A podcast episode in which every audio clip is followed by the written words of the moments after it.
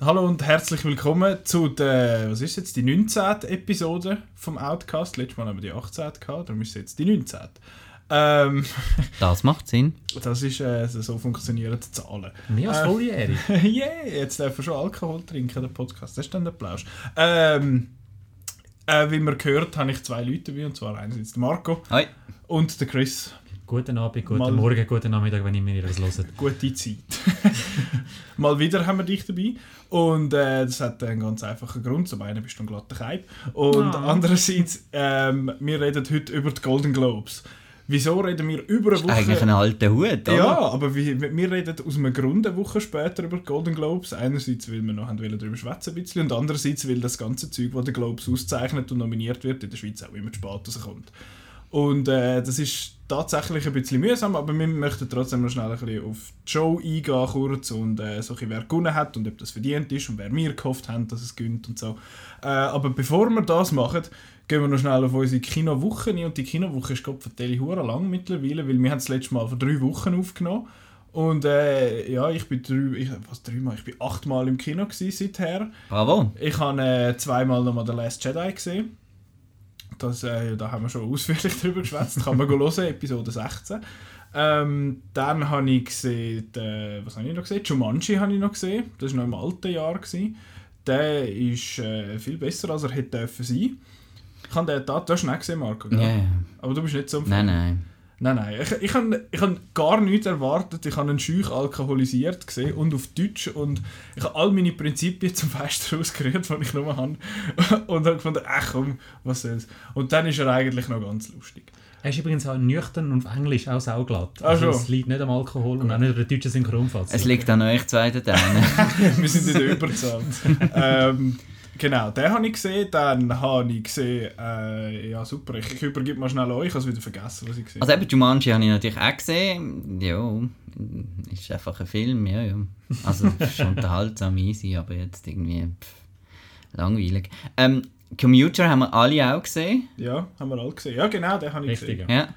Ähm, da habe ich halt noch ein bisschen Freude an diesen Film, weil äh, sie sind so selten äh, mal ein Actionfilm ohne Ohne Superhelden. ja.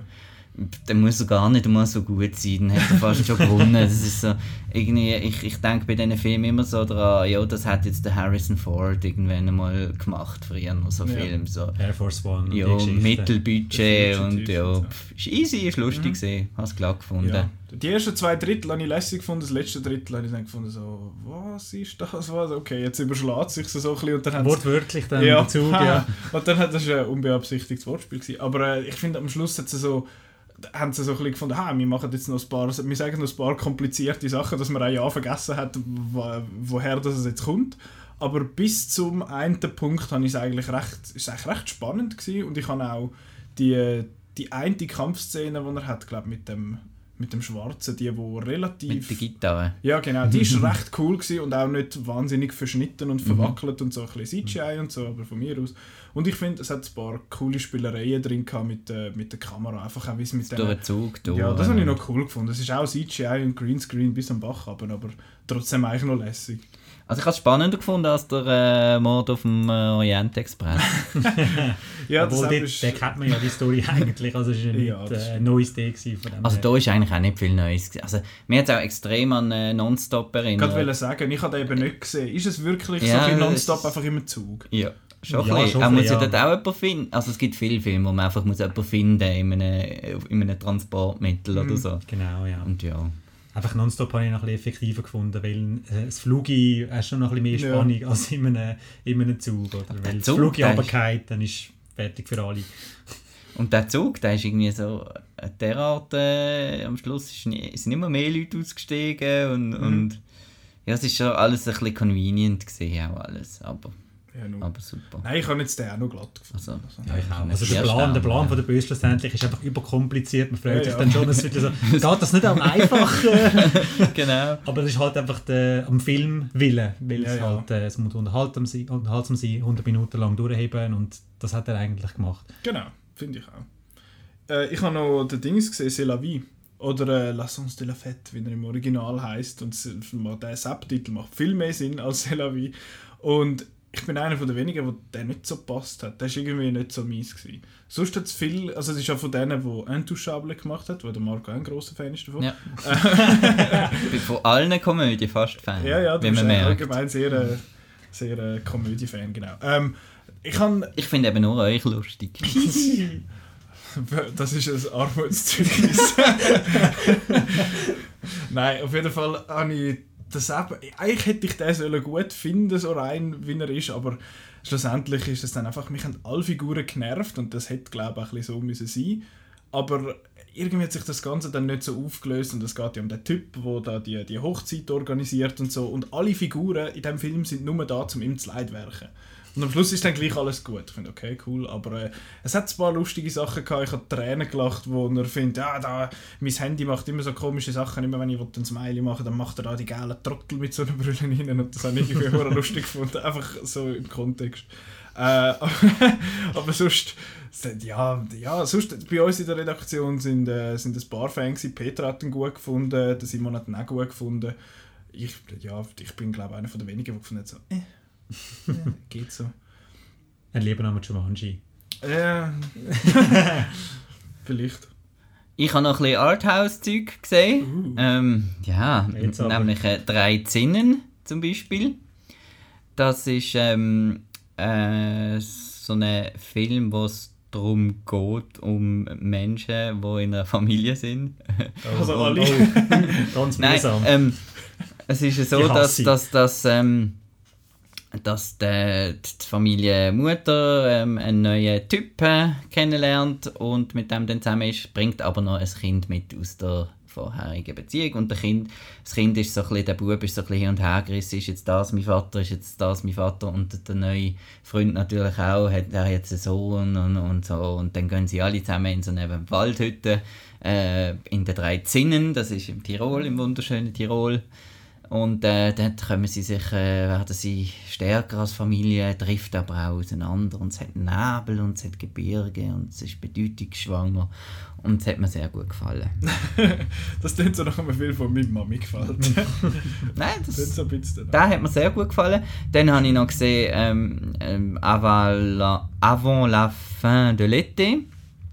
Da geht es um ähm, drei oder vier, drei sind Iraner in Paris, wo der eine genug hat vom, vom Studieren in Europa und findet, ich gehe wieder zurück in Iran. Und die anderen zwei Kollegen finden, nein, ist doch Blödsinn, da ist doch viel cooler, komm, wir machen jetzt noch einen Roadtrip an, an, an, nach Südfrankreich, ans Meer und dich überzeugen, dass du vielleicht doch da bleibst. Und das ist auch sehr schön, gewesen, sehr lokal äh, koloritisch.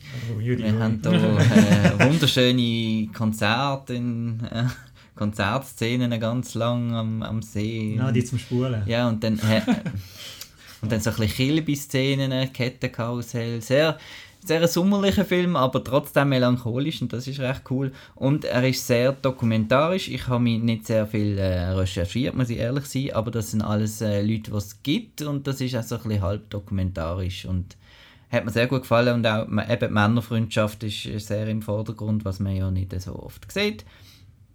Dass auch ähm, die, die dürfen über ihre Gefühle reden miteinander und das habe ich eigentlich noch cool gefunden. Ähm, und der dritte ist gesehen Simple. Das ist jetzt nicht Arthouse, das ist deutsche äh, deutsche äh. Tragikomödie. Tragikomödie, also einfach seich. Also ähm, so schlägt in Kerbe von Honig im Kopf oder äh, und es ist so ein bisschen im 2018 ist es einfach wirklich ein bisschen komisch, wenn ein Schauspieler einen geistig Behinderten spielt. Ich weiß auch nicht. Ich finde, das ist wirklich Das ist das, was sich Tropic Thunder ja, genau. lustig gemacht hat. David Cross, den man aus äh, Reader kennt, der macht da wirklich das volle Programm. Alle wissen die Referenz, die ich meine damit. Ich sage sie jetzt nicht, aber er haut sich da selber an den Kopf die ganze Zeit. Wirklich das volle Programm. Und das ist einfach irgendwie komisch zum, zum Anschauen. Und dann hat er.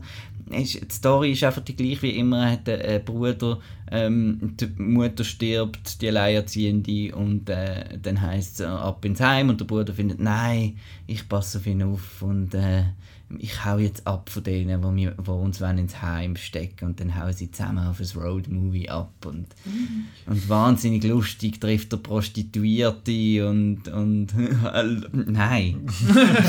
nein, das ist wirklich auch, ich finde, das ist schon ein bisschen Fazit, respektlos. nein. Und nein, nein. Schön. Ja, das wäre das, was ich gesehen habe. Hast du noch etwas gesehen, Chris? Ich habe noch ein paar Nein, Sachen gesehen. ist, äh, überlasse das Wort sehr gerne. Ich habe noch, ich habe noch Killing äh, of a Sacred Deer gesehen. Ich habe den schon mal gesehen am ZFF und dort bin ich nicht so ganz gestiegen. Nicht so ganz warm geworden. Jetzt beim zweiten Mal habe ich ihn besser gefunden. Jetzt bist du heiß geworden. Yeah. Nein, es ist, es ist so, es ist seltsam, weil er ist an gewissen Stellen hure lustig und aber vor allem halt einfach auch hure weird. Er ist einfach ein hure bizarrer Film und ich finde immer noch die monotone äh, Weise, wie, der, wie alle schwätzen, so bisschen wie bei den Lobster, finde ich passt einfach immer noch nicht. Bei den Lobster hat es viel besser passt. Äh, aber schlussendlich die Story ist eigentlich recht cool. Und es ist auch recht cool gemacht. Ich finde einfach, die erste halbe Stunde fühlt sich an wie vier Stunden und nachher zieht es dann so ein bisschen an. Aber ich finde, der Film ist einfach ein bisschen äh, 20 Minuten zu lang. Oder eine Viertelstunde. Ähm, aber trotzdem, also wenn man sich so ein bisschen auf weirdes Zeug kann einladen kann, dann äh, denke ich, kann man mit Killing of a Sacred Deer äh, etwas anfangen. Du hast ihn auch gesehen, gell? Ich habe ihn auch gesehen, Scan im letzten Jahr gesehen und äh, der hat für mich so eine faszinierende Sogwirkung gehabt. Also bin da wirklich reingezogen worden, nach deinen, wo du schon gesagt hast, der Anfang ist ein bisschen Ja. schleppend, aber sobald dann klar wird, um was es dann im Rest vom Film wird gehen, ist dann richtig so, okay. Das, ist immer so ein bisschen unwohl. Genau. so und es fängt ja schon an mit allerersten Szene, also löst er ja gerade auch so, es wird ein offenes Herz operiert, in der allerersten Szene in äh, Grossaufnahme. Da- Und ich habe das Okay. vergessen nach vier Monaten und hocke dort im Kino und finde, ah, das Herz, stimmt, ich vergaß. Genau. Ähm, Im Anschluss von dem habe ich nachher noch einen Doc-Film gesehen. Äh, Im Kino, das habe ich glaube fast nie gehabt. Und zwar habe ich Score geschaut, einen film music Den habe ich auch gesehen. Den habe ich super gefunden. Ich habe nicht viel Mm. Ahnung von Filmmusik, muss ich sagen.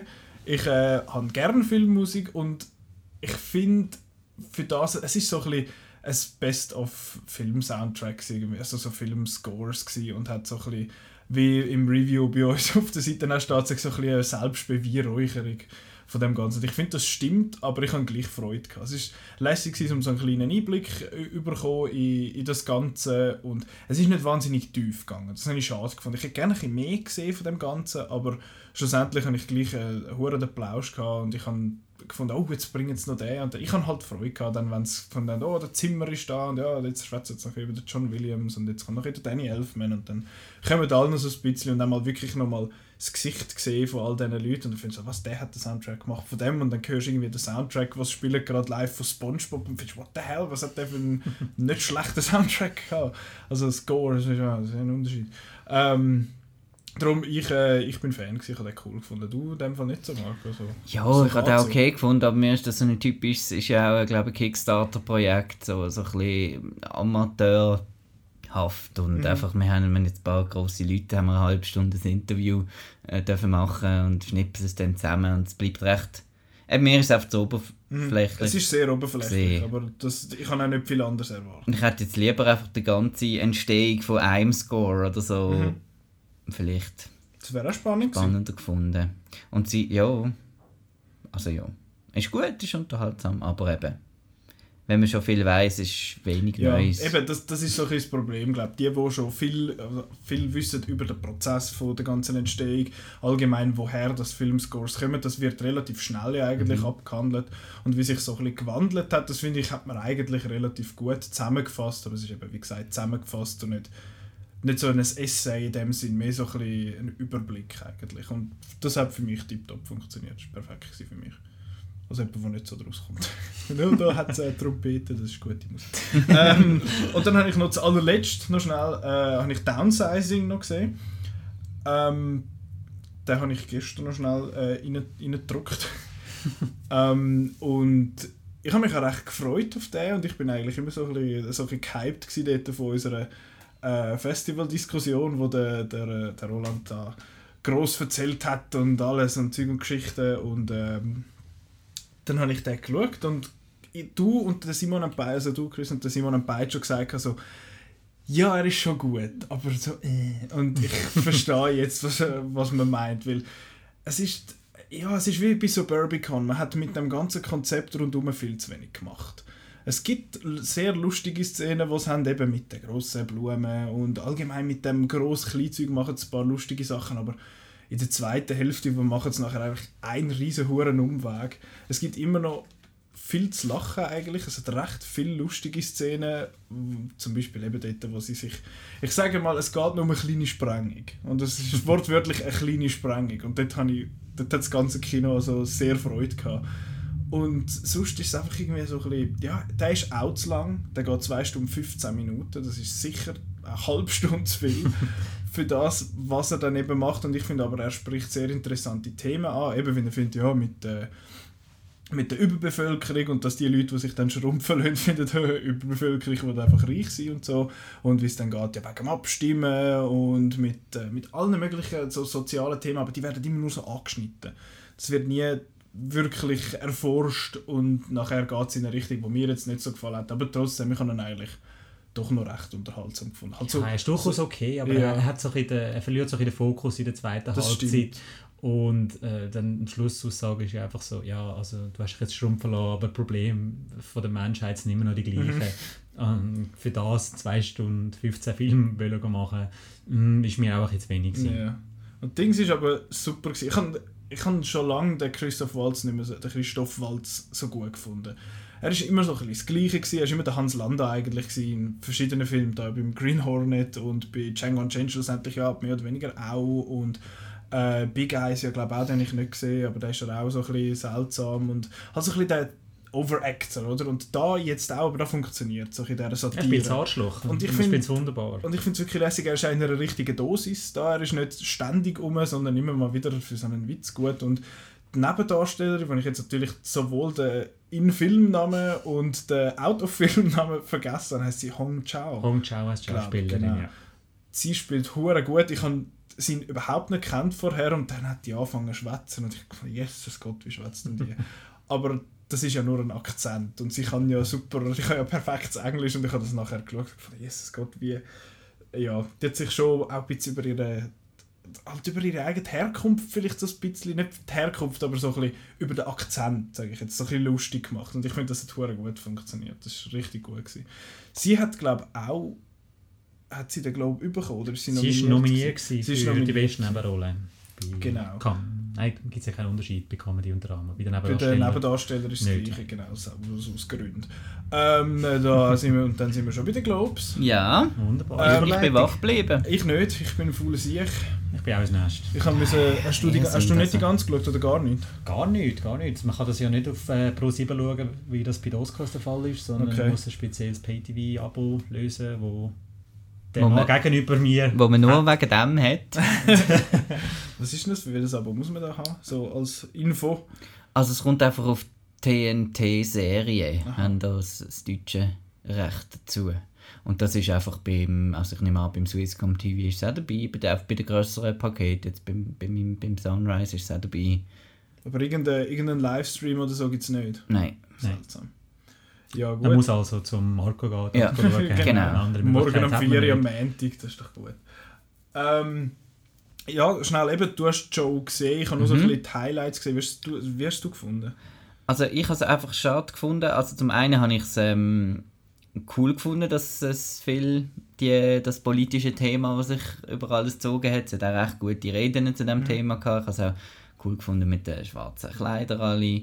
Und ähm, ich habe ein Problem gehabt, dass sie am Anfang die Show haben laufen und dann haben sie gemerkt, ups, wir haben viel zu lang gemacht.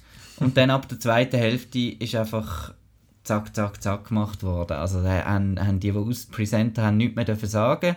Sie haben nur müssen sagen, ähm, äh, Nominations are und, und die Musik ist gekommen bei den Reden. Und, und so, am Anfang hat man einfach zu lange lo, yeah. lo, lo sein. Okay. Und nachher darum extrem gehetzt und das finde ich immer ein bisschen schade. Ich, ja, eben, ich meine, Wetten das kann, kann über, überziehen, gell? aber bei, bei so Shows geht es halt irgendwie nicht, wahrscheinlich wegen der Werbeverträge oder was auch sonst immer. Gut möglich, ja. Äh, aber ja, das ist, das ist ein bisschen mühsam gewesen, die zweite Hälfte. Und ähm, wie heißt der Seth? Myers. Myers, Myers, ja. ja. Ist halt nicht Ja. der Ricky Gervais, oder? Ja, ist okay gewesen. Ich habe nur so ein, so ein Best-of geschaut und dann hast du natürlich so ein bisschen, eben den, den Opening-Monolog, den er da gebracht hat, habe ich, äh, habe ich eigentlich noch gut gefunden, ist noch witzig gewesen, eben so, ja, Ladies and Remaining Gentlemen und so Mhm. Zeug und Mhm. die Anspielung habe ich noch cool gefunden und eben, wenn er findet, ja, der Harvey Weinstein wird in 20 Jahren der Erste sein, der beim In Memoriam ausgebaut wird und so. Witziges Zeug halt eben auch so ein bisschen, bisschen schwarzhumorig, so ein bisschen. Er hat sich nicht zurückgehalten. Das ist ja etwas, wo man denkt, das wird wahrscheinlich gemacht werden, Mhm. weil es ist ja immer noch eine Awardshow und es sind ja ja Leute im Raum und so, die das vielleicht nicht gerne hören. Ja. Aber es ist ein recht in your face. Ja. Ich bin ein bisschen überrascht gewesen. Ich bin gespannt, wie das dann der Jimmy Kimmel oder Ja. Oscars wird handeln. Das wird auch spannend. Ich, ich habe immer so nur so ein bisschen Best-ofs gesehen und der Ricky Gervais ist einfach ein, der ist einfach ein Weicher und der erzählt, glaube ich, einfach auch ein bisschen etwas, was die Leute nicht gerne hören und ich finde das eben eigentlich noch cool. Hast du, hast du den Ricky einmal gut gefunden oder so nicht so? Äh, ist gut. Es ist fast so, ein bisschen zu aufgezwungen. Also ich, Ich habe das Gefühl, der ist einfach so. Ich habe das Gefühl, er ist so. Er Ja. kommt ja dann mit dem Pint raus und dann äh, schwätzt ja, ja, aber das ist so ein bisschen der coole Sieg Aber apropos so, aber- aufgesetzt, es hat ein, ein so ein Witzdings gehabt, wo der Oh. Seth Meyers quasi den Witz aufgesetzt Und hat und die Frau hat dann können, ja. können fertig machen und das ist ein paar Mal okay gewesen. und dann ist der mit der Amy Poehler gekommen und gefunden, wow, ist das gescriptet. Das hat jemand genauso aufgeschrieben. Das ist, Mhm. das habe ich recht peinlich gefunden. Das ist nicht so gut gewesen. Aber äh, sonst... Aber alles besser als, äh, als damals, wo irgendwie Ellen DeGeneres ist go Staubsaugen und bei den Oscars. Das weiss ich. Das weiß ich nicht mehr, aber äh, ja, das klingt schon, schon besser da. Aber es war ein- war- war wahrscheinlich auch nicht so ein La La Land Opening gewesen wie letztes, ist letztes Jahr gewesen mit dem Jimmy Fallon. Richtig, ja. mhm. Und äh, wo er da witzelt mit dem Ryan Reynolds und, und am Klavier und so, das habe ich noch lustig gefunden. Aber das mal eben, ja, sonst ist es irgendwie so, ich weiß auch nicht, die, wie, wie lange geht das, das Teil? Drei, Drei Stunden, ja. Das ist lang. Das ist schon lang. Ja. Eigentlich kann man sagen, also der hat gewonnen, der hat gewonnen, nachher ist das Nein, in ich finde, das gehört vorbei. dazu. Aber es also ist schon, das- eben, das nein, ist so eine ja Show machen ist ja. schon cool, aber muss es drei Stunden? Ja, mindestens. Und ist, Weil sonst sind- lohnt es sich gar nicht mehr irgendwie. Ja. Sind dann die TV-Dings, ist das auch in der gleichen, wird das auch immer dort vergeben oder ist das irgendwie separat? Nein, nein, ja, dazwischen. Das wechselt hier Es und kommt her. immer mal wieder so ein Ja, bisschen random etwas dazwischen, okay. Ja. Eben, man sieht, ich komme hure aus bei den Globes. Ähm, dann hat es ja Sieger gegeben. Ja. Und Verlierer hat es gegeben. Und äh, wir haben jetzt da natürlich unsere Liste parat und zwar auf äh, outnow.ch findet man das natürlich.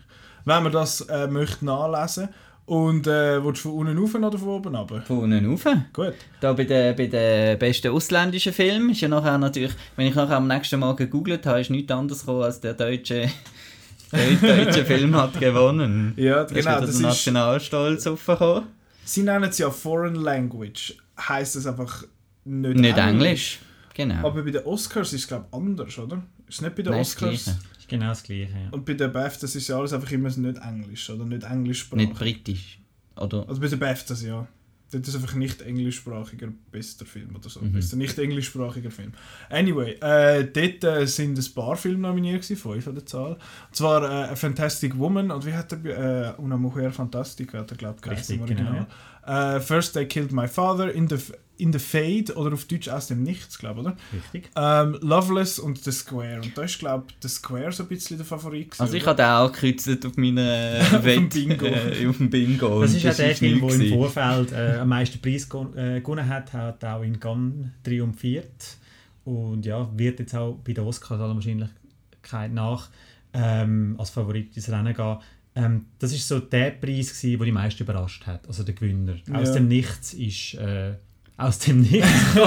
äh, äh, alle haben immer noch geschwätzt von der Performance von der Diane Krüger, wo auch den Darstellerpreis für ihre Rolle gewonnen hat im Cannes. Mhm. Aber über den Film hat eigentlich niemand wirklich geredet. Und es kann jetzt halt einfach sein, dass die halt einfach, äh, ja, die äh, Performance so hoch geratet haben, damit es dann gelangt hat, um Ja. den Preis zu bekommen. Man muss aber auch sagen, dass äh, bei den Golden Globes, wer stimmt da überhaupt ab? Das ist, Sind ja, viele genau. in der Deutschen in der Hollywood Foreign Press auch, glaube Richtig, genau. Und Okay. zwar eben, es ist, äh, du hast richtig gesagt, Hollywood Foreign Press, also es sind Auslandsjournalisten in Hollywood und das sind um die 100 Leute. Also es ist nicht wie bei den Oscars. Das sind Tausende sind. 6000, wenn nicht mehr sind sondern da stimmen 100 Leute ab Mhm. und es kann schnell sein, dass dann, ähm, ja. Das habe ich übrigens auch sehr einen geilen Joke gefunden vom Seth Meyers. mit dem Donald Trump. Hollywood Foreign Press, das sind die drei, Wörter, die drei Wörter, die er am schlimmsten findet. Sehr cool gewesen. Ähm, dann, ja eben, in der Feld so ein bisschen eine Überraschung gewesen. Ich hätte jetzt auch so eher auf den Square tippt aber äh, ja, eben, in der Feld ist auch, die- unser Review ist auch nicht wahnsinnig, was ich glaube, dreieinhalb Sterne hat es gegeben. Ist nicht, nicht so der Wahnsinn. Viele sagen es eben, eine Krüger top, aber sonst so ein bisschen, äh.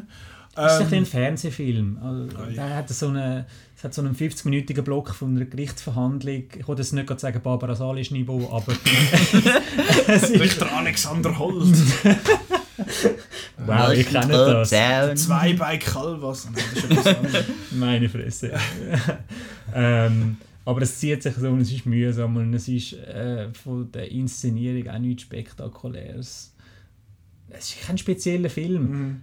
Mhm. Vielleicht haben die Auslandsjournalisten halt einfach den am ersten geschaut, der Janik Krüger dabei ist. Mhm. Weil es wird immer ein bisschen böse bei Golden Globes Voters gesagt, dass sie einfach für die Filme mit den grossen Stars voten. Mhm. Ja. Weil bei den Golden Globes mischen die sich natürlich unter die Gäste.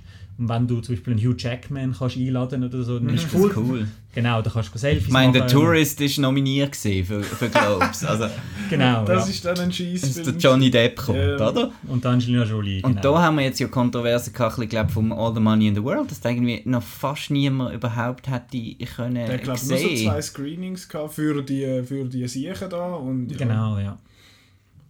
Aber sind wir bei der, gehen wir weiter bei der Musik, Genau. Score und Song.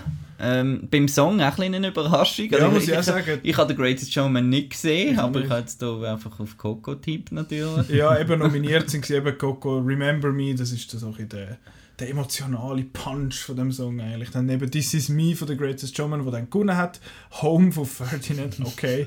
Mighty River von Mudbound. Mudbound ist eine Netflix-Produktion, glaube ich? Richtig, genau. Äh, und The Star von The Star. Ich habe noch nie von dem Film gehört. Das ist, äh, ist ein Bibel, Bibeltrickfilm. Ach so. Mariah Carey singt. Ah, schön. Ja. Äh, und This Is Me, ist das, äh, wer, wer singt das? Ist das der Hugh Jackman, der es noch gesungen hat? Nein, das singt, äh, singt eine ganze Gruppe von Ach so. Leuten. Äh, ja. Und das hat niemand gesungen bei der Show. Das ist nicht wie bei den Oscars, wo alle viele äh, Songs noch aufgeführt werden. Da ist nichts gesungen worden. Hm. Ja, eben, ich hätte auf Remember Me von Coco getippt gehabt, oder irgendetwas von Coco, dort hat es viele coole, äh, coole Songs drin gehabt. Es ist halt ein anderer geworden. Der This Is Me ist einfach sehr catch, catchy im Ja. Film ja. selber, aber es ist kein wirklich guter Song, wie auch der Film nicht ein wirklich guter Film ist. Aber es ich sind ja einfach es sind ja auch die Autoren von, von La La Land, oder? Genau, ja. Aha.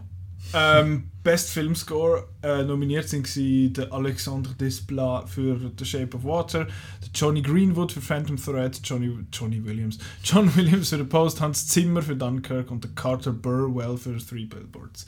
Outside Ebbing, Missouri. Ähm, ja, dort, äh, ich, ich, ich habe nur den Dunkirk gesehen und Three Billboards. Three Billboards ist jetzt nicht mir der Score irgendwie gross geblieben. Das ist halt alles irgendwie so, das ist einfach der Francis McDormand ihr Vehikel, da bleibt irgendwie vom Score nicht mehr viel. Der ist recht, recht, äh, recht Coen Brothers lastig. Also ist ja auch äh, Ja. von ihm. Und tönt recht nach Fargo. Also ich habe ein bisschen reingelost. Mhm, ja. Also ich finde einen schönen Score, Er passt zum Film wunderbar. Ist halt nicht halt wie das Zimmermäßige, wo Ja. sich dann in den Vordergrund drängt, sondern äh, funktioniert wunderbar mit dem Film zusammen. Also reden wir jetzt von Three Billboards oder Shape of Water? Von Three Three Billboards. Billboards. Okay. Äh, eben der Sieger Shape of Water, du hast ihn gesehen, Mhm. Chris. Ähm, gute, guter Sieger, fairer Ja. Sieger. Ja, durchaus, durchaus, ja. Ich habe eben, ich habe nur, wir haben nur Dunkirk von dem Ja, gehört. gehört. Und ich meine, das ist ein, ein super Score, der mit dem Film toll Mhm. funktioniert, mit der Aber ohne Film. Und so. Aber ohne Film sind es einfach Geräusche. So ein ja. Das ist ja wirklich, wie, wie, wie wird hier bewertet, oder? Ist, es- ist es schöne melodische Mhm. Musik oder passt es zum Film? Ja, darum hat jetzt da vielleicht auch Johnny Greenwood nicht äh, gewonnen, der eher nicht so melodiö melodiöse Sachen macht oder so etwas Mhm. wie der Johann Johansson, eher Ja. atmosphärisch, ist auch geil. Aber ich denke, da wird halt mehr aufs, aufs Klassische gesetzt und Alexander Desplat, der macht halt schon so Klaviergeklimper und Him Himmel Aber voller schön, Geigen. Und, schön. aber Ja. schön, ja. Ja. Und äh, den Post hast du den schon gesehen? Noch nicht, nein. Auch noch nicht, da können wir noch nichts sagen. So, äh, das ist ein bisschen das eigentlich. Äh, dann Best Animated Feature, da ist äh, der Boss Baby beraubt worden.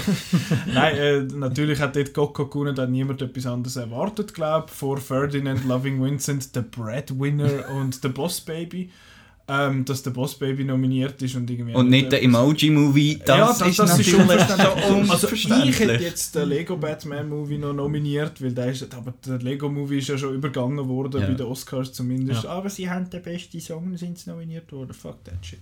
Ähm, Coco, äh, ja, eigentlich klar, da ja. muss man gar nicht mehr viel sagen.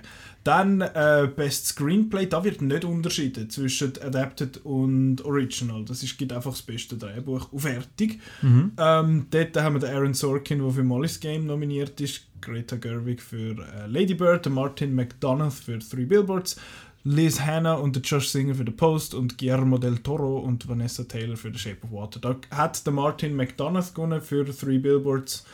Würdest du sagen, Absolut, absolut verdient, weil der Film ist brillant geschrieben, die Entwicklungen, die die Figuren durchmachen, ist absolut genial. Also, Aber ja, sage ich gar nicht und hat auch, also ich will sagen, er ist auch der Favorit für den, für den Oscar. Ja. Für, äh, für Original äh, ist das ja, glaube ich. Richtig, genau. Das ist ja keine wahre Geschichte. Was ähm, mir hier fehlt, ist Get Out.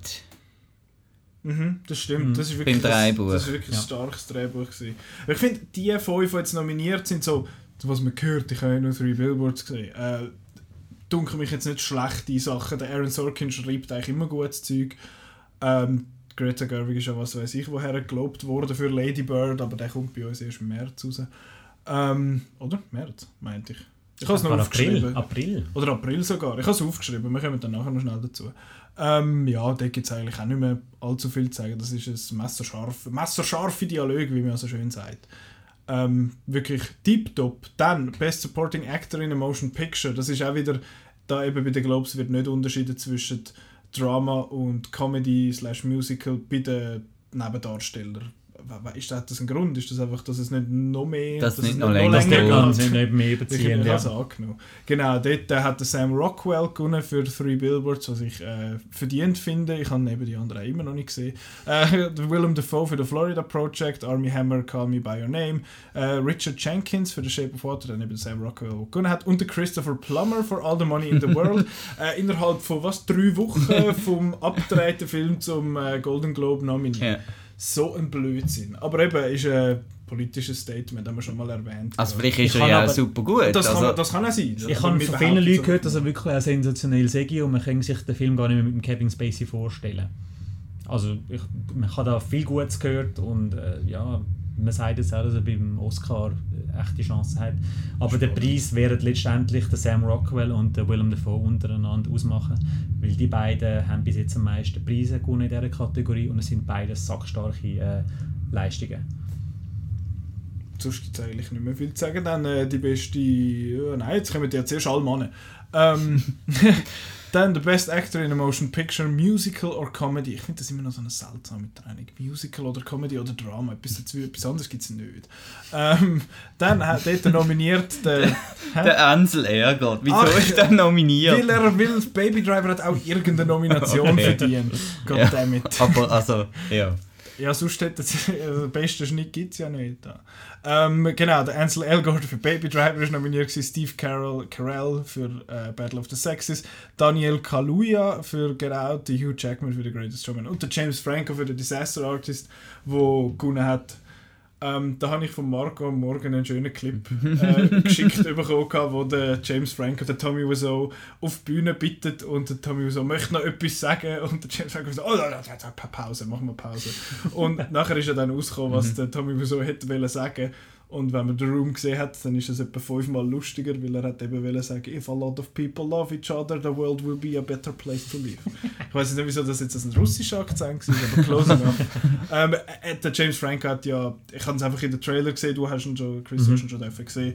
Ähm, er macht einen hure guten Tommy Wiseau, rein schon von den Trailer her, eben im Film ist ja, ja, da hat er noch ein bisschen mehr Zeit. ja.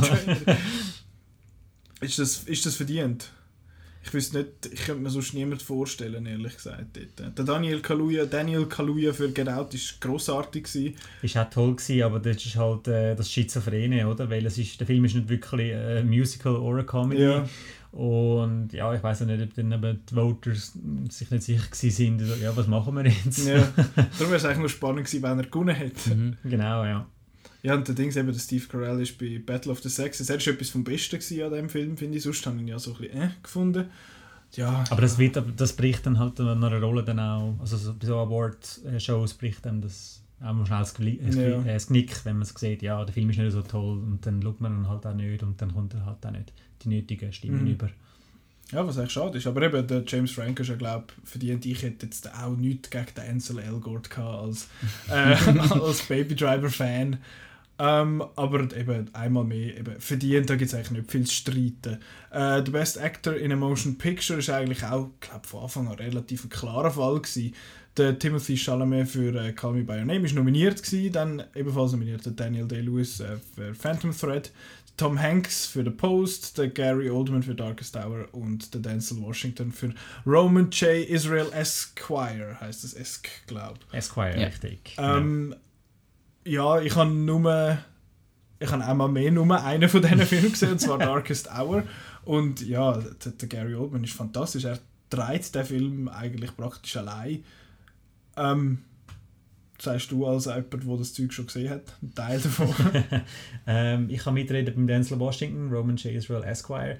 Äh, ich habe jetzt nicht so eine gute Performance gefunden. Ich habe den Film aber nicht, auch nicht sehr gut gefunden. Ich muss aber fairerhalberweise sagen, sie haben den Film am Toronto International Film Festival gezeigt und dann, dann ist er, ver er ist verrissen worden, der Film, und dann ist der Regisseur zurück in den Schneideraum gegangen und habt jetzt äh, ja, eine neue Version präsentiert, die anscheinend besser sei. Von dem her halte ich mich dort jetzt einmal zurück.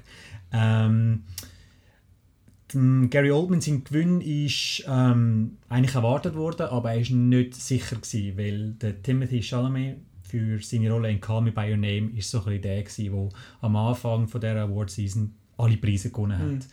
Und man hat sich dann angefangen Sorgen machen für den Gary Oldman. Also ich würde sagen... Ach, der Arm! Der Arm. es ist, also das Oscar-Rennen ist noch nicht fertig. Es kann okay. sehr gut sein, dass der Timothy Chalamet am Schluss äh, am Gary Oldman den Oscar wegschnappt. Wir haben ja vor ein paar Jahren auch die gleiche Situation gehabt zwischen dem alten und dem jungen Neuen Vor drei Jahren war es der Michael Keaton für Birdman mhm. und der Eddie Redmayne für uh, Theory of Everything, ja, genau. wo dann letztendlich eben der, der, der Bübel dann am, am Alten den Oscar weggeschnappt. Kann der ist im gleichen Jahr in Jupiter Ascending drin Kann da auch passieren. Also von dem her, äh, ich würde noch nicht den Champagner kalt stellen, wenn ich der Gary Oldman wäre. Und eben, der Daniel Day-Lewis darf man glaube ich auch nie abschreiben, oder? Der hat immerhin schon dreimal den besten Hauptdarsteller bei den Oscars gewonnen. Ja, aber jetzt sagen wir so, der hat jetzt genug gehabt. Okay. Das, äh, der muss nicht noch mehr gewinnen. Hast du Phantom Thread gesehen? Noch nicht. Der hat irgendwie auch noch nie, der ist bei uns auch noch nie. Jetzt. Irgendwie, ähm, da fällt einem mal wieder auf bei diesen, bei diesen, bei diesen Preisen und so. Es ist schon ein bisschen, ich finde das nicht ein bisschen elend. Man muss da einfach irgendwie wieder äh, äh, äh, äh Churchill spielen oder, oder irgendeinen anderen, der James ja. Franco nachmachen und wer jetzt am besten der, der echt der so kann nachmachen mhm. kriegt den Preis. Ich finde, das ist ein bisschen äh, äh, ja, ich finde, es zahlt anderen Schauspielern, die halt nicht die showy Parts haben, aber sicher mindestens so gut sind, ja. finde ich das immer so ein bisschen, ja, es ist einfach der hat jetzt halt die Nase angeklebt und dann, ja klar ist er wahrscheinlich super und so, aber es ist halt alles sehr showy du kannst halt Zeug halt mehr, und nicht... Du kannst eben, mehr drauf zeigen, ja, dass es gut eben jetzt Daniel Kalua war jetzt eben äh, ein bisschen subtiler und so, ich meine, dort von den Tränen nur so runterlaufen und... Mhm Super. Das war super. Eben, es ist, ich finde, es ist noch es ist auch noch schwierig teilweise, wenn du so viel hast, und ja, mhm. fuck, irgendein Verein muss man sich jetzt entscheiden, dann gehst du vielleicht einmal für den, der ein offensichtlicher ist. Ich habe noch nie bis etwas davon mhm. abstimmen, aber ich könnte mir noch vorstellen, dass es auch vielleicht in so eine Richtung geht. Oder, oder jetzt Hugh Jackman also für Logan oder äh, Patrick Stewart in der Nebenrolle. äh, ja ich fände es einfach cool, würden die Awards mal sich ein bisschen, auch noch ein bisschen verjüngen. Es ist schon sehr staubig immer. Ja, mhm. es, ist, es sind also. immer so ein bisschen, nicht die offensichtlichen, die gewinnen, aber irgendwie schon ein bisschen. Es ist eben, irgendeiner hat auf YouTube mal so ein schönes Essay gemacht, wieso dass der Leonardo DiCaprio zu dem Zeitpunkt noch keinen Oscar gewonnen hat, weil er Äh, er hat alles gemacht, er hat eine gespielt, was es gibt und er hat das und das und das und dieses gemacht, irgendwie körperlich sich verändert und was weiß ich für Bedingungen durchgemacht beim Filmen, aber er ist noch nicht 40 gewesen. Dann ist er 40 geworden und hat Oscar bekommen. Ähm, ja, das ist, das ist irgendwie einfach ein bisschen so, ich finde es auch mega schade, das macht es einfach irgendwie so ein bisschen vorhersehbar, mehr oder weniger. Und einfach so, ja, jetzt ein Tag und das haben wir eigentlich alle gesehen, oder? Schade, ist ja, gerade eine sehr schöne Überleitung, wenn wir es gerade von dem Thema haben, Showy und Not Showy, und zwar bei der Kategorie von der besten Nebendarstellerin, weil da gibt es äh, das Duell seit Monaten Alison Janey für I, Tonya, sie spielt dort die Mutter Lavonna äh, von der Eiskunstläuferin Tonya Harding.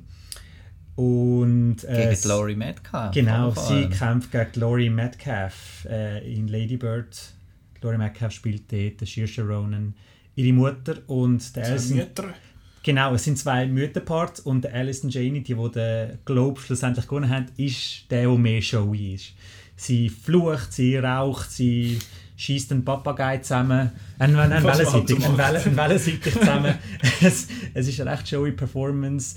Eine coole Performance, mhm. wo dich nicht schmäler und so, aber einfach der Laurie Metcalf ihre ist einfach sehr subtiler, weil sie spielt dort einfach das Mami, wo, wo krampft und tut und macht und einfach so im Hintergrund äh, agiert und einfach nicht wirklich geschätzt wird von der, von der Tochter, weil halt, ja, wir alle sind äh, durch die Pubertät durchgegangen, wo dann einfach nur ich, ich, ich, ich, ich und nicht äh, «Danke, Mami». Mhm.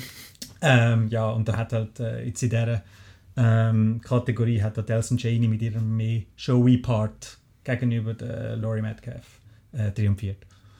Ja, eben, ich habe von denen, die nominiert sind, eben, das sind die zwei, die du jetzt gerade erwähnt hast, und äh, Octavia Spencer für The Shape of Water, Tong Chao für Downsizing, wo wir vorher schnell davon hatten, und Mary J. Blige für äh, Mudbound.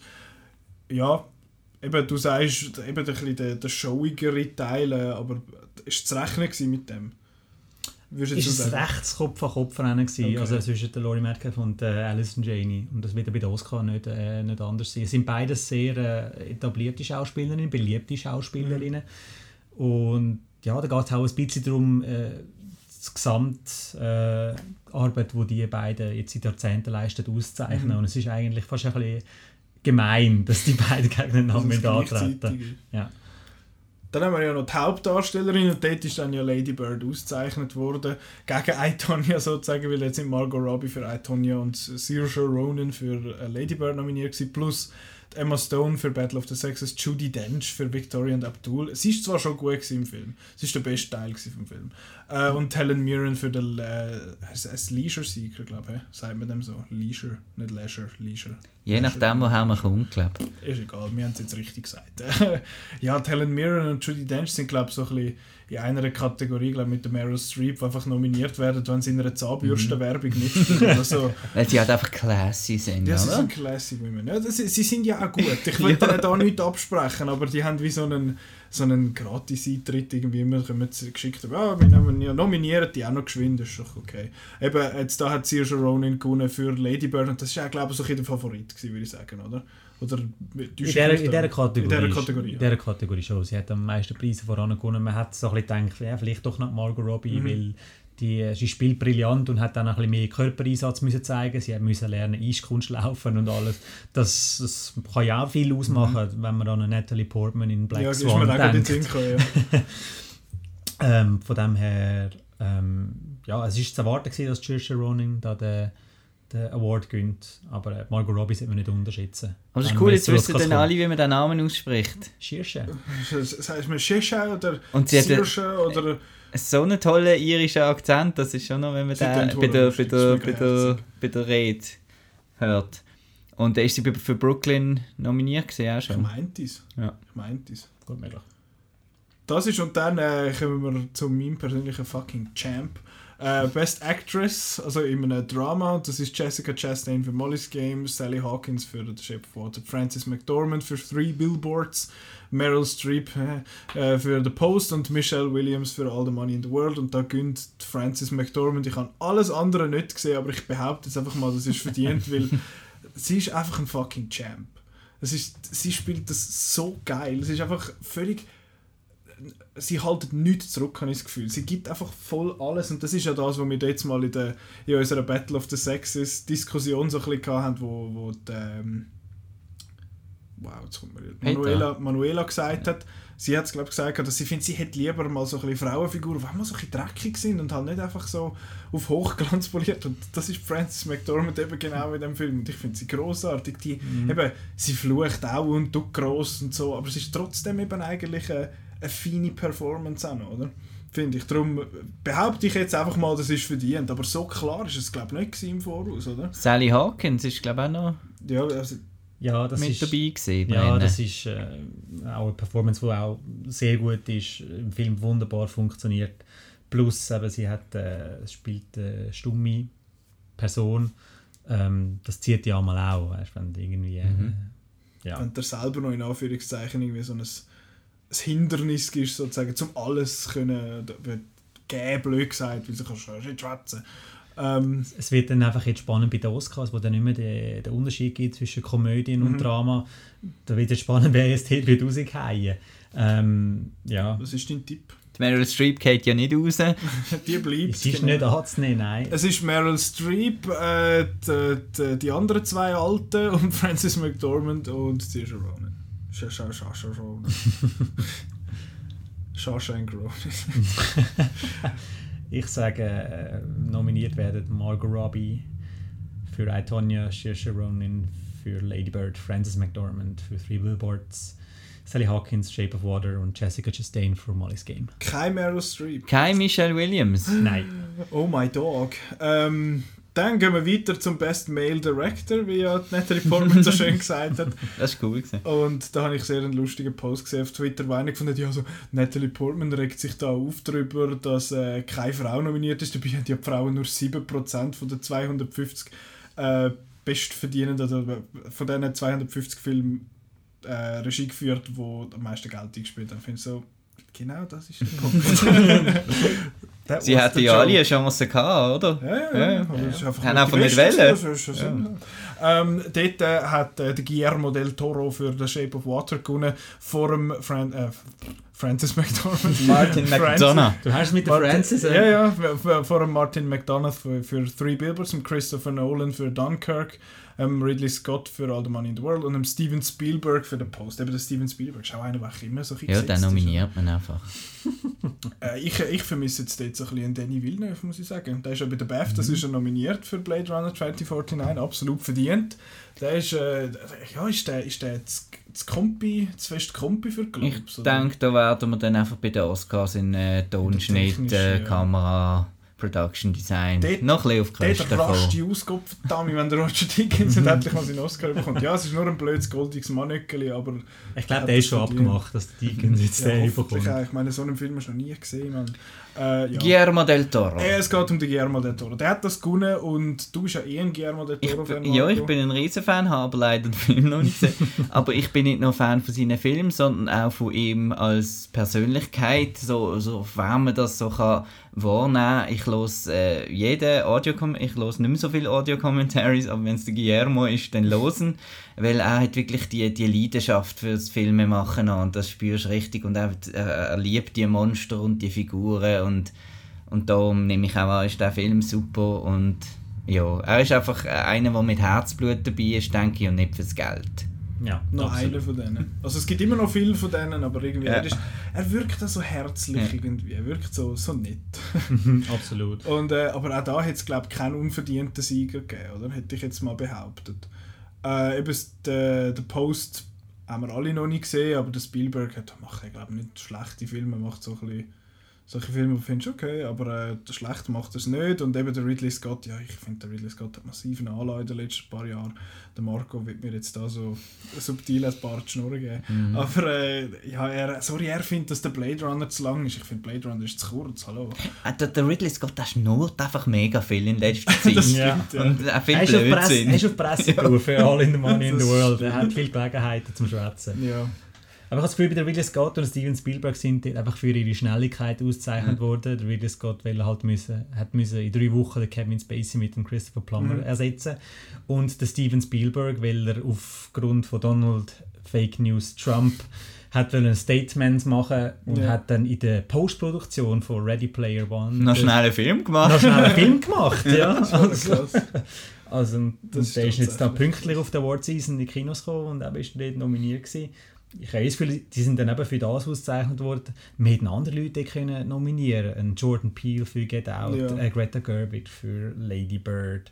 Also, ja, das war auch dann, das eigentlich der Aufschrei von äh, der Natalie Portman, dass eben nur Mail und... Patty Jenkins! Und es sind alles, auch, und es, und es sind alles Weisse, also... Ja, eben, da wären, da wären, da, apropos Statements, da wären jetzt der Jordan Peele und eben Greta Gerwig, wären jetzt da ein mhm. Statement gewesen, oder? Mhm. Und eben, bei der Greta Gerwig ist es ja so, dass ihr Film ist ausgezeichnet worden, ihre Hauptdarstellerin ist ausgezeichnet Aber worden, ihr Drehbuch ist, ist ausgezeichnet worden, ich habe es jetzt schon wieder vergessen. Nein, Three Billboards. Ah ja, genau. Äh, aber ist auch ist nominiert gewesen, ich behaupte jetzt einfach mal etwas. Ja. Ähm, und die Nebendarstellerin ist nominiert gewesen, aber für, für ihr als Regisseurin keine Spur. Das finde ich schon ein bisschen seltsam. Ähm, aber ja, der Guillermo del Toro, das ist doch gut. Und ich, ja, Absolut. Der, der also Christopher Nolan, ihm hätte ich es auch mögen können, weil Dunkirk ist eben so ein, so ein mhm. persönliches Projekt für ihn und es ist so, so ein unkonventioneller Kriegsfilm und das, das habe ich wirklich cool gefunden. Aber eben, ich, ich, ich habe eine Vermutung, warum der Guillermo letztendlich äh, triumphiert hat und nicht der Christopher Nolan. Und, und zwar, äh, am Nolan sein Film ist mehr ein Technical Achievement. Mhm während dem Guillermo mit Emotionen und Geschichte und wie er treibt ist mit dem äh und mit Schauspielern gut ich meine Dunkirk ist ja kein Schauspielerfilm ist wirklich ja. nur ein es ist ein Erlebnisfilm ja. Schaulässig aber ist jetzt äh, finde ich ist ja, es ist halt weniger so ein Film im klassischen Sinn, oder? Mit all dem ganzen Zeug, wo du in einer schönen Kritik kannst abhaben kannst, es hat gute Schauspieler und es hat Und bei, bei Dunkirk findest du, es hat gar niemand, der dich dran heben oder? Und das weiß nicht, ob das die Leute vielleicht dort ein bisschen gestört haben. Dann kommen wir noch zu den zwei äh, goldigsten von den Globes, und zwar die beiden Best Motion Picture Sieger. Einerseits bei Comedy Musical hat dort eben wie erwähnt Lady Bird gewonnen vor The Greatest Showman, äh, Get Out, I, Tonya und The Disaster Artist. Das Musical hat noch müssen drin. Jetzt, ja, klar, jetzt nach La La Land kommt jedes Jahr so eins drin. Musst noch schauen, jeder Brunz kommt dann drin. Ich habe The Greatest Showman nicht gesehen, ich will nicht drüber fluchen, aber ich behaupte jetzt mal. Und ja, eben I, Tonya ist glaube ich auch noch so ein bisschen... Nachbarn gehen schlafen, machen die Storen ab. Ah, ist das das gewesen? Okay, alles klar. Ähm, ja, eben, sorry. Äh, Lady Bird, ja, eben Itonia. Das war jetzt unsere Musical-Einlage. Ja, ja, genau, nein, nein, nein. Ähm, genau, ich, ja, ich, ich als... Wir haben Cue verpasst. Ich, ich als jemand, der sich halt einfach mega freut, vor allem auf die Disaster Artist, von all denen ähm, ja, hätte ich dort gerne noch etwas gesehen, aber James Franco hat gewonnen, das ist prima. Get Out ist halt, ich weiß nicht, was der in dieser Kategorie verloren hat, aber wer, jetzt hört mal auf mit dieser Story. Sind das effektiv die Story? Ist das nicht irgendeine Maus in der, in der Rolle nein, nein. oder so? ähm, genau. Ja, Disaster Artist, äh, Greatest Showman finde ich. Ich habe ihn nicht gesehen, muss es nochmal erwähnen, aber ich, mich dunkelt, als wäre so ein bisschen fehl am Platz. Ähm, die, haben, die haben neben New Jackman hocken, darum ist der nominiert. Ja. Aber ich finde es noch spannend, eben, dass Three Billboards, wo fürs Drama gewonnen hat, dort ist es jetzt die Entscheidung noch schwierig gewesen, ob es ein Comedy oder ein Drama ist. Schon eher ein Drama, aber es ist verdammt hure lustig. Es ist ja. mega fies. Ähm, ich habe bei Three Billboards mehr gelacht als bei Get Out. Ja, Get Out ist nicht wirklich eine Komödie, aber Get Out ist eben noch schwierig, finde ich, um darauf zu zeigen. Es ist, es ist Horror, es ist ein Thriller, es ist eine Komödie, es ist ein Drama. Es ist einfach ein super alles. Film, ist ja gleich. ein toller Film, natürlich, ja. aber dann musst du in so eine blöde Kategorie rühren und dann wird es eben schon wieder tricky. Äh, eben, und wir haben es jetzt gerade schon, äh, schon, ich habe es schon gespoilert, äh, Drama hat Three Billboards gewonnen, vor The Shape of Water, wo glaube viele als Favorit hatten, äh, The Post, Call Me By Your Name und Dunkirk. Ähm, gibt es glaube ich auch nicht mehr viel zu sagen. Wir haben über all die Filme irgendwie irgendwo schon mal erwähnt. Außer eben Call Me By Your Name ist nur beim Hauptdarsteller und jetzt beim besten Film, ist das richtig? Nebendarsteller noch der Army Hammer. Ah ja, genau. Ist auch noch nominiert gewesen. Der Army Hammer. ähm, ich bin ja nie Fan vom Army Hammer. Ich habe ihn immer so ein komisch gefunden. Das war so ein bisschen so ein, ein Schönling, der findet, ah, ich mache solche Film da. Und dann macht er so den Lone Ranger. Aber dann macht er auch den Social Network, der grossartig ist. Also, ich, ich, muss, ich muss, muss den Film sowieso ja schauen, weil das In J. Edgar ist auch etwas vom äh, wenig Guten. ist das sonst nicht so gut, habe ich nicht gesehen. Ist der mit dem DiCaprio. Ja. ja. Also DiCaprio ist auch gut. ich weiss nur noch, wie wir uns kaputt gelacht haben im Kino, und die beiden Alten am Morgentisch hocken. Schön. Leonardo DiCaprio und Army Hammer. In Old Man Make-up. Am Zittern. das ist, das ist ein bisschen seltsam. Good old times. Ähm, genau, jetzt, das sind Awards gewesen. Jetzt haben wir, wir als Schweizer Kinogänger haben jetzt da ein kleines Problem. Und zwar, fast alle von diesen Filmen sind noch nicht mal annähernd bei uns draussen. Und ich finde, gibt, da gibt es einen Grund, da muss es einen Grund geben. Da gibt es einen Grund, Was ja. ist laut dir, Chris, wenn du, du mit dem Insider wissen, was ist laut dir der Grund für das? Also es gibt verschiedene Gründe. Zum einen ist, ähm, hat das mit dem äh, Oscar Qualification Run zu tun, dass du in, ähm, in wenigen Kinos musst gelaufen sein in den USA, um für den Oscar qualifiziert zu sein. LA und New York, glaube LA, ich. genau, du musst in Kinos in LA und New York gelaufen sein. Ui. Und dann hast du dann halt eben äh, Filme, die dann erst spät fertig werden, wie The Post und All the Money in the World, wo dann irgendein Release-Datum haben vom 25. Dezember nur in New York Ja, ja. Und, äh, und äh, Los Angeles, wo dann halt einfach so, ja, ist qualifiziert, ist gut und dann erst dann im Januar äh, grösser werden, also in mehr Sälen nachher laufen. Von dem her verstehe ich es dann schon in den Schweizer Kinos, dass sie dann ein bisschen später kommen. Vor allem, weil man in den Schweizer Kinos nicht wirklich gerne gegen Star Wars geht antreten. ähm, bei den anderen Filmen es gibt noch viele, äh, es gibt einen extremeren Unterschied. Zum Beispiel äh, Three Billboards hast du in den USA schon können im September, Oktober schauen, während wir jetzt da noch müssen, äh, bis Ende Januar warten. Das hat da damit zu tun, dass du am Schweizer musst du Gründe geben, um ins Kino zu gehen. Und es ist halt einfacher, wenn du halt äh, goldige Männchen oder äh, goldige Aufs Plakat kannst du drucken. aufs Plakat kannst drucken. Werbeeffekt halt. Ja. Es ist absolut äh, mit der Werbung gekoppelt, dass dann halt äh, gewisse Award-Season-Players bei uns erst später kommen. Aber ziehen die Globes so in der Schweiz? Weil die meisten von diesen Filmen kommen nach der Globe-Verleihung, aber vor der Oscar-Verleihung raus. Aber sehr knapp vor den Oscars. Ja, der Call Me By Your Name kommt, äh, glaube äh, am Donnerstag vor den vor der Oscars in, in Kinos. Das ist richtig. Aber ja. jetzt eben, äh, ich habe mir das Zeug notiert, eben Call Me By Your Name kommt am 1. äh, März raus, die Oscar-Verleihung ist am 4. März. Äh, dann The Post kommt am 22. Februar raus, das ist auch noch ein bisschen, ist eben vor einer Woche vorher.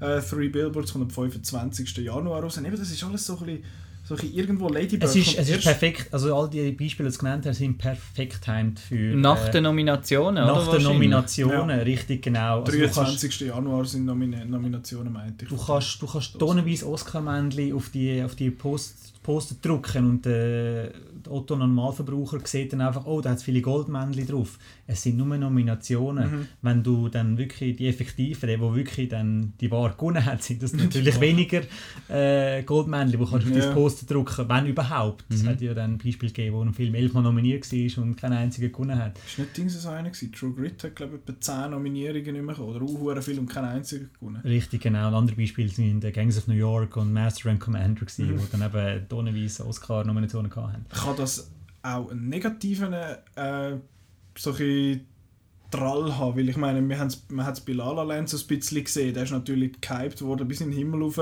Elf Nominierungen und alles. Und dann gehen die Leute den Film schauen und dann ist er in Anführungszeichen für viele einfach nur gut. Ja, aber das ist dann letztendlich am, äh, am Verleiher und am Studio dann eigentlich recht egal. Weil sie gehen ja Sie schauen. ja Das schauen. ist ja gleich, ob sie ihn gut finden. Ist eigentlich. im Sitz, gewesen, du, Ja. hast, bei- du hast gezahlt für das. Ja, und La La Land ist jetzt nicht ein Franchise-Film. Von dem her, äh, ja, das stimmt. Aber das ist einfach das, was ich noch eben vor allem bei La La Land so ein bisschen festgestellt habe. Und es ist halt ein Grundproblem von diesen, für, für diesen fixen Release-Schedule mit Blockbuster im Sommer, Award im Herbst. Das, Ja, dass, jetzt schon, dass man jetzt schon weiss, dass Guardians of the Galaxy 3 im 2020 rauskommt. Ich meine, Gott verdammt, dann bin ich schon fast. Nein, das ist neu, ist erst in zwei, ist schon in zwei Jahren. ja, aber das ist halt, noch nicht die müssen halt da ihre, ihre, ihres Monopoly Real Estate da richtig Mhm. gut planen und so. Aber eben gerade bei der Award-Season finde ich es dann, ich finde es dann halt schon ein bisschen, ja, immer ein Gestürm. Es ist Das dann ist, einfach vom einen also Extrem ist ins andere. Oder? Ja. Also, Es ist ja für uns. Ich, Du hast halt nichts gesehen, dann kommen die Nominationen und dann eben als normale, äh, wenn du jetzt Fan bist von so, also wenn du jetzt dabei sein bei diesen Preisen und so und äh, dich interessierst für das und dann bei dem schon, mitmachen. ja und dann nervt es einem schon ein bisschen, du denkst, ja jetzt, ja, wieso, eben jetzt glaubst zum Beispiel, habe ich noch nicht viel, so schaue ich jetzt das, also ich kann ja nicht mitfiebern, ich habe ja, Ja. Mhm. nichts gesehen. Du kannst wie nicht, wie nicht fanen. Bei den, bei Ja. den Oscars ist es ein bisschen anders, aber Lady Bird sehen wir nicht bis am 19. Mhm. April. Und der wird wahrscheinlich den einen oder anderen Preis bekommen. Und dann, ja, ich, ich weiß auch nicht, ich finde es eh seltsam. Eben, es gibt ja die, die Oscar-Season, das ist ja so mhm. ein bisschen November, Dezember, ist das tatsächlich so, weil all die ganzen Academy-Mitglieder einfach Gottverdammt alt sind und sich das Zeug nicht merken können, was vor einem Jahr rausgekommen ist?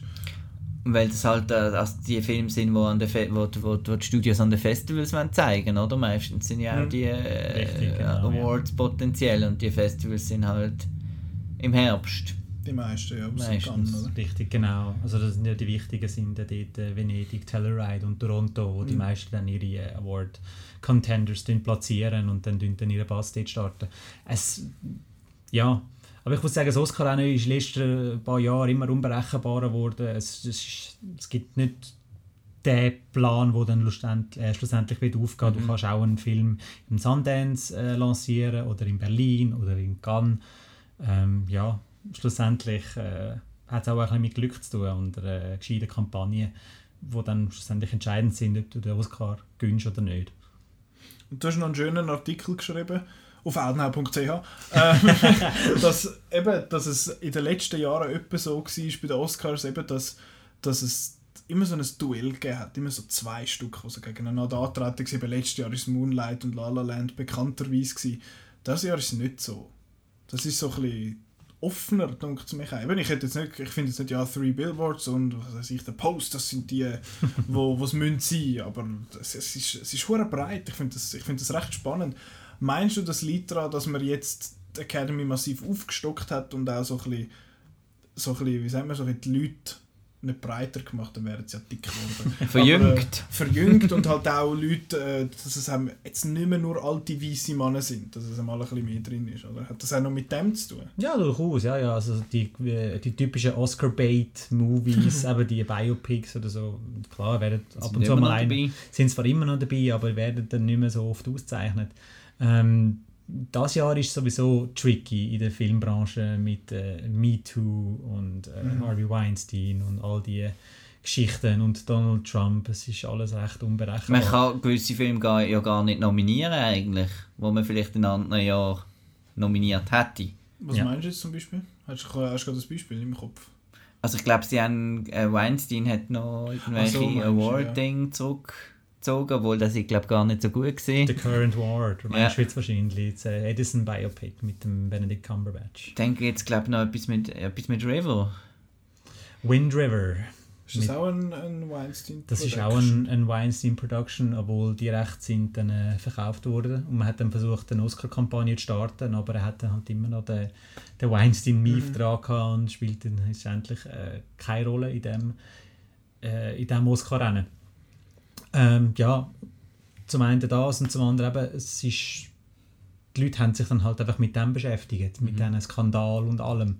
Und du hast ja nicht wirklich schlussendlich einen, einen grossen Frontrunner gehabt, wo du gesagt hast, der gönnt sicher oder äh, die beiden, sondern es ist so mhm. ein bisschen fünf, wenn nicht mehr, haben äh, diese Saison also wirklich Chance, gute Chance, um äh, den besten Film Preis zu holen. Und es sind wieder viele, also letztes Jahr hat ja mit Moonlight einen, einen rechten Indie gewonnen und jetzt sind auch wieder viele Indie mhm. dabei, so Lady Bird und also so ein bisschen nicht die grossen, also ich weiß nicht von wem die, zum Beispiel. Nein, aber ich weiß jetzt nicht von wem die vertrieben werden, die Filme, aber es sind ja doch eher so ein bisschen, so ein bisschen in der Indie-Ecke zum Teil. Genau, das, das, hat, das hat man auch noch dazu, dazu gefügt, dass Moonlight gegen La La Land mhm. äh, triumphiert das ist dann auch noch so, wow, okay, jetzt ist äh, ein sure thing, das gibt es nicht mehr. Mhm.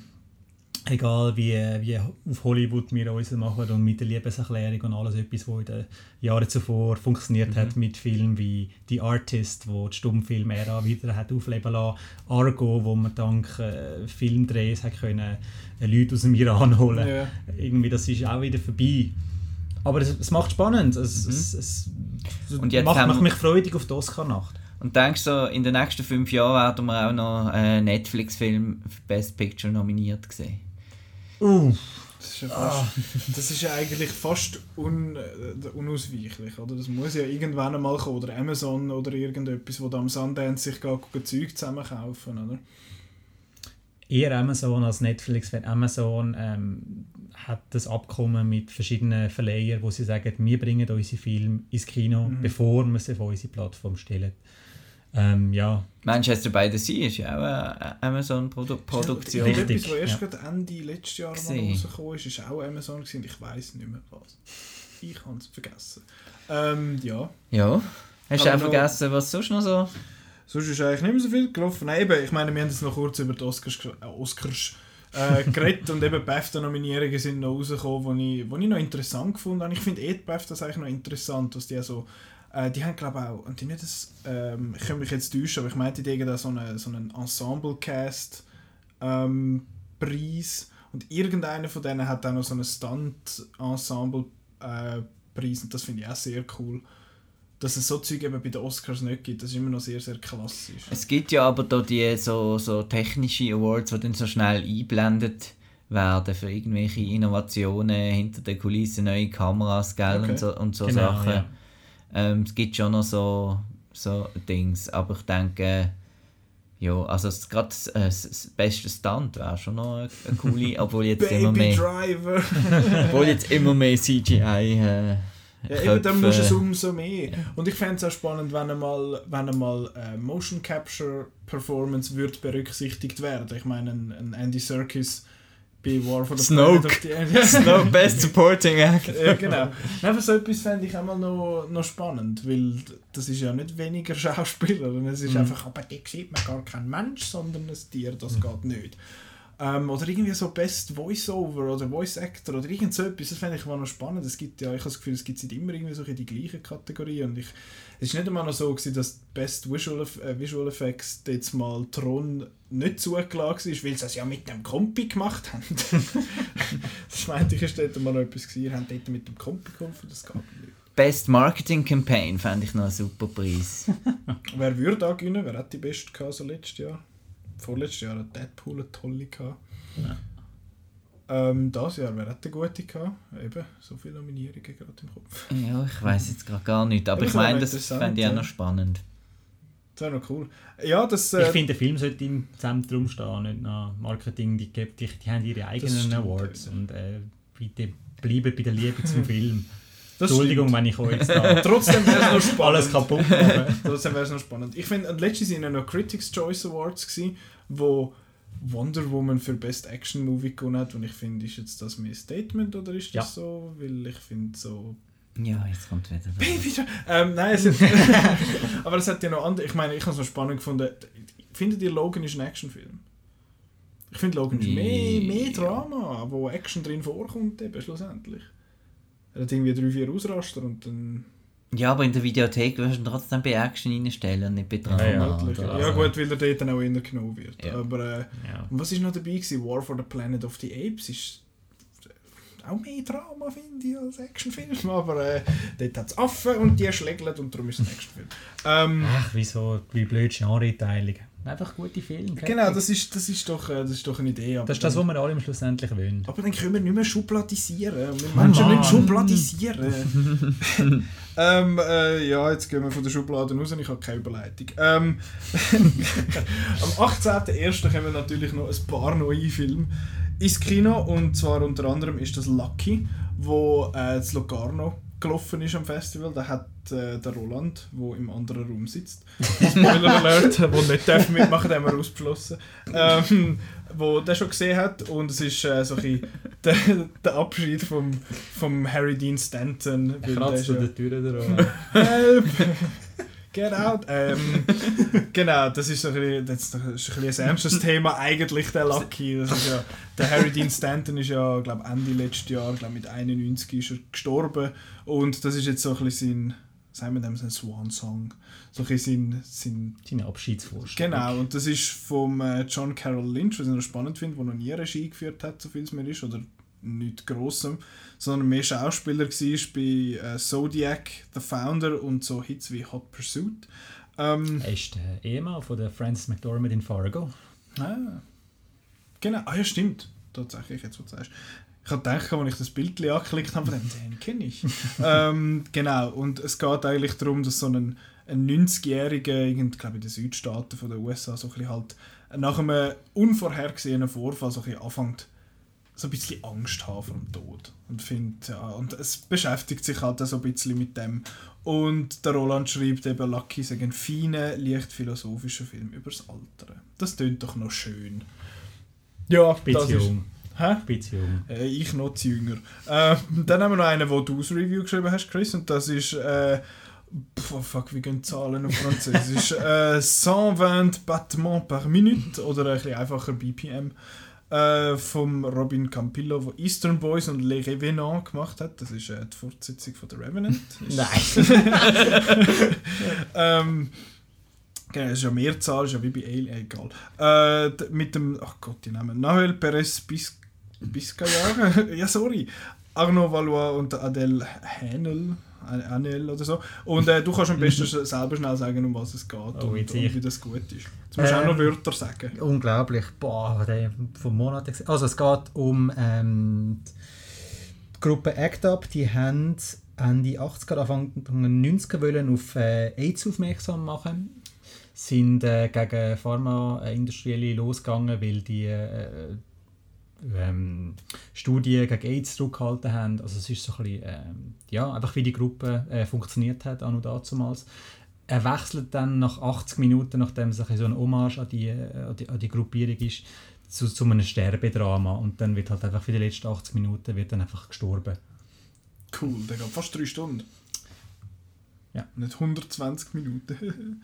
äh, ja, eben du hast dreieinhalb Sterne gegeben. Ja, weil es ist ein, ein schizophrener Film. Zum einen, aber es ist faszinierend, wie die Gruppe, wie es dann im Plenum diskutieren. Du hast aber nicht wirklich einen Protagonist dann.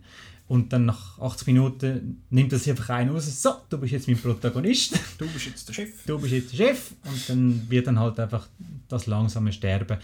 Schau, es ist, ein, äh, es ist einer von den Filmen der Kategorie ist noch wichtig und äh, er äh, spricht ein, ein interessantes Thema an und es großer Respekt, was die geleistet haben damals. Aber ähm, ich hätte jetzt lieber eine Dokumentation über die erste Hälfte gesehen und ein richtig gemachtes Drama über die zweite mhm. Hälfte. So zusammengemixt, da habe ich ein bisschen Mühe gehabt. Das ist so ein bisschen Battle of the Sexes mäßig. Das ist auch ein wichtiges Thema und wichtiges Ding, aber schlussendlich hat einfach so nur ein okayer Film. Ja, hätte man durchaus äh, eindrücklicher und besser können machen mhm. Obwohl in Cannes ist man begeistert gewesen. Man hat einen, äh, dort einen Preis bekommen, also nicht den Hauptpreis, aber äh, ja, ist dort gross, einen Trostpreis bekommen, äh, ist dort gross gefeiert worden. Es gibt Leute, die den Film toll finden. Gun zählt es als er, wenn man ausgebaut wird. Wieder keine Überleitung, egal. Downsizing kommt noch aus der nächsten Woche. Den habe ich vorher schon ein bisschen erzählt darüber und mit dem Chris schnell geschwätzt. Genau. Ist von Alexander Payne, der hat About Schmidt, The Descendants und Nebraska gemacht und noch ein paar andere Filme. Und ist mit Matt Damon, der Kristen äh, Wiig, ähm, Jason Sudeikis und Christoph Waltz. Und eben, wir haben eigentlich schon genug darüber geschwätzt, wenn man noch die offizielle Outnow-Kritik möchte lesen von Roland äh, der, der, der, der im anderen Raum ist. dann kann man das machen. Ähm, er hat 5,5 Sterne gegeben. Und er findet eben, es äh, mischt Science Fiction und Satire zu einer amüsanten Geschichte, wo einige unerwartete, Kap unerwartete Kapriolen schlägt. Und ich habe das müssen googlen, weil ich nicht gewusst habe, was das heisst. Ähm, aber ja, 5,5 Sterne will ich jetzt nicht sagen, aber trotzdem kann man googeln schauen. Ähm, dann wäre es das von der Episode heute. Was ist nächste Woche eigentlich das Thema da? Das ist eben noch nicht, noch nicht hundertprozentig sicher. Ich hatte mal als Thema gehabt, Reviews, wie wir Reviews schreiben, wie Reviews so gelten, wie sie so angeschaut werden, aber äh, im Mit Moment... Augen. Äh, Im Moment ist es einfach nur so ein bisschen, ich, ich muss einen passenderen Zeitpunkt finden, habe ich das Gefühl, wenn wieder so ein ja, gut, Last Jedi dann, dann lassen wir uns überraschen. Ja, und dann müssen wir noch schauen, was es nächste Woche gibt. Allenfalls etwas mit dem Post. Möglicherweise, maybe. Obwohl er ist am 22. Februar uh. Mysteriös. Ähm, genau, das wäre es gewesen. Wenn man den Outcast möchte regelmäßig hören, dann kann man den YouTube-Kanal... Dann ist man selber die schuld. dann hat man halt nachher Tore voll. Ähm, dann, voll seich. Nein, es ist ja... Wieder völlig eskaliert. nein, nein. Äh, eben dann kann man den YouTube-Kanal outnow.ch abonnieren. Man kann äh, auf Soundcloud kann man ein Abo lösen, das kostet nicht einmal etwas. Äh, oder man kann es einfach jede Woche am Montag oder Dienstagabend, je nachdem wie ich äh, dazu komme, kann man, kann man das Google hören. Ähm, Outnow findet man überall, wo es lässige Sachen zum Lesen gibt, unter anderem auf outnow.ch, Facebook, Twitter und Instagram, dort wo es nicht zum Lesen gibt, sondern ein Bildchen zum Anschauen, wenn man nicht mal lesen. Ist auch lässig. Ähm, und sonst, eben, den Outcast kann man auf Soundcloud, YouTube, auf outnow.ch selber und auf iTunes. Ähm, ja, das wäre es für die offiziell erste aufgenommene Episode im Jahr 2018. Ähm, wir wünschen noch einen schönen Abend, einen schönen Tag, ein schönes Wochenende, eine schöne Gute Zeit. Nacht. Adieu. Ade. Jetzt müssen wir den Roland befreien.